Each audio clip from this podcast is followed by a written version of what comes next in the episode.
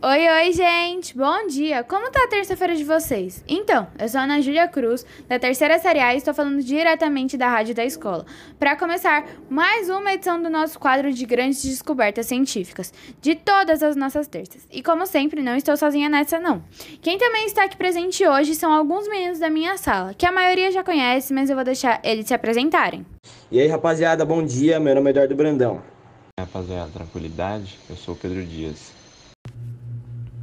E aí, gente, bom dia, eu sou o Rodrigo Marctura. Bom dia, meninas. E aí, qual de vocês vai começar a apresentação hoje? Pode deixar que eu comece, Cruz. Então tá, Pedro. Qual matéria você escolheu e qual é a descoberta de hoje? Então, eu escolhi a matéria de Química e a descoberta que eu achei foi sobre os gases puros nos hospitais e os gases liquefeitos usados em combustíveis. Esse assunto que você escolheu é bem interessante. Você já vai apresentar descobertas e suas aplicações no cotidiano junto ou separado? Vou, vou apresentar tudo junto, melhor.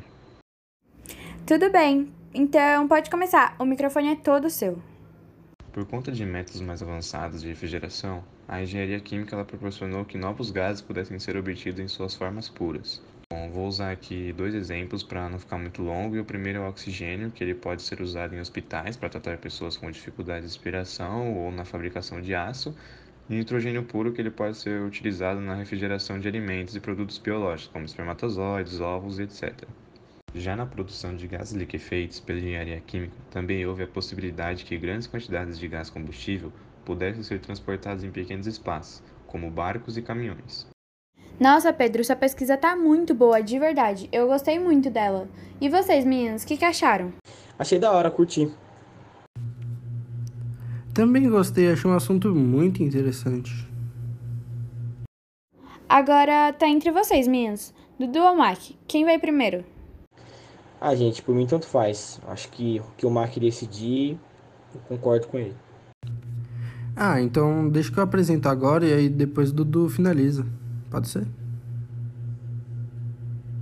Demorou, Mac. Vocês que mandam, meninos. Mac, quando quiser já pode começar. Fala da descoberta e em seguida sobre as aplicações no cotidiano, tá bom? Pode deixar. É, a matéria que eu escolhi foi biologia e é sobre a descoberta dos lactobacilos. Quem os descobriu foi Minoru Shirota, no Japão, por volta de 1930, quando focou sua pesquisa na seleção de cepas de bactérias intestinais que pudessem sobreviver à passagem através do intestino, e fez uso dessas cepas para desenvolver leites fermentados para distribuição em sua clínica. Lactobacillus casei é uma espécie do gênero Lactobacillus, encontrados na microbiota intestinal. É uma bactéria capaz de fermentar e ter como produto o ácido lático. A aplicação mais comum no nosso cotidiano para Lactobacillus casei é industrial, especificamente para a produção de laticínios. É conhecida também como um auxiliar na digestão e redução à intolerância à lactose e tratamento ou prevenção de diarreia. Mac do céu, sua pesquisa tá incrível, de verdade. Eu adorei ela. Tá top, tá top. Parabéns, Mac. Parabéns pela apresentação. É uma ótima pesquisa, uma excelente pesquisa. Não melhor que a minha, né? É... Mas enfim, eu acabei ficando com uma dúvida. Não uma dúvida, mas eu queria que você me afirmasse, até se aprofundasse um pouquinho nisso. Que se então é verdade dizer que o nosso organismo é, ele tem diversos micro-organismos como as bactérias. Você acha pouco, graças a Deus, né, mano? Ainda bem que a gente já tá até acostumado com isso, né, Dudu? Mas respondendo sua pergunta, os microorganismos que crescem em nosso corpo formam a nossa microbiota, também chamada de flora e microflora. Estudos indicam que nossa microbiota é extremamente rica e que existe cerca de 1 kg de bactérias no nosso corpo, um valor muito considerável, uma vez que as bactérias são seres unicelulares e microscópicos, né? E nossa microbiota ela começa a se formar assim que nascemos, no momento do parto, quando recebemos uma grande variedade de bactérias de nossa mãe. À medida que crescemos, o número de bactérias aumenta e com o tempo se torna instável. Ah, entendi então, Mac. Beleza então. Muito obrigado aí pela sua explicação. Eduardo sendo Eduardo, a gente já tá até acostumado, né? Mas vai lá então, senhor pesquisa incrível, é sua vez. Fala a matéria, a descoberta e depois as suas aplicações no cotidiano, tá bom? Tá bom, gente, voltando aqui ao assunto que interessa, é, a apresentação que eu escolhi foi a de física, que é a melhor descoberta, né? Que é a descoberta muito útil para todo mundo, que é a do raio-x. Em novembro de 1895, o físico alemão Will Richard Conrad Röntgen descobriu os raios-x enquanto realizava experimentos em seu laboratório. Utilizando um tubo de raios catódicos, Röntgen observou uma inesperada luminosidade e, ao interrompê-la com a mão, viu a imagem de seus ossos expostos em uma tela. O físico observou que a radiação denominada de raio-x era capaz de enegrecer filmes fotográficos.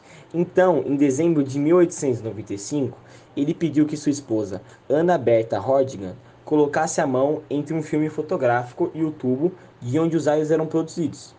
Depois de certo tempo, ele percebeu que a imagem dos ossos da mão da mulher estava impressa no filme fotográfico. Essa foi a primeira fotografia radiografia feita no mundo. Em 1901, Will Corrent Hordigan ganhou o Prêmio Nobel de Física por sua descoberta. Hoje em dia, o raio-x se tornou um equipamento básico no meio hospitalar, podendo-o encontrar em diversas unidades de saúde. Uma curiosidade também é que a primeira radiografia feita no Brasil aconteceu em 1896, ou seja, praticamente um ano depois da descoberta. Nossa, eu não fazia ideia disso. Nem eu. Também não sabia disso, não. Achei bem interessante tudo na sua pesquisa, de verdade, Dudu. Ela tá incrível mesmo. Parabéns. Isso, hein, Eduardo? Pesquisa tá top. Vou ter que concordar, tá muito bom. Então é isso, gente. Vou encerrar o quadro agora. Espero que vocês tenham gostado da edição de hoje com a participação deles. Aproveitando já para agradecer os meninos por terem tirado um tempinho para participarem hoje. Espero que tenham gostado e que voltem em uma próxima edição, viu? Eu que agradeço pelo convite, viu, Cruz? Pode chamar que eu volto, hein? Valeu aí, Cruz. Qualquer coisa é só chamar que nós tá aí. É isso, galera. Muito obrigado. Eu sei que a minha presença hoje foi muito essencial. É, obrigado pelo convite. E eu acho que é aquilo que os meninos falaram, né? Só chamar que a gente tenta arrumar um espaço na agenda para voltar aqui e dar um show. O Eduardo sendo Eduardo, a gente ignora um tiquinho, mas podem ter certeza que terá sim convites futuros, meninos. Agora com vocês e para vocês, alunos, professores, funcionários e colaboradores, as notícias dessa semana. Com a nossa querida diretora. Até terça que vem, gente. Tenham um bom dia.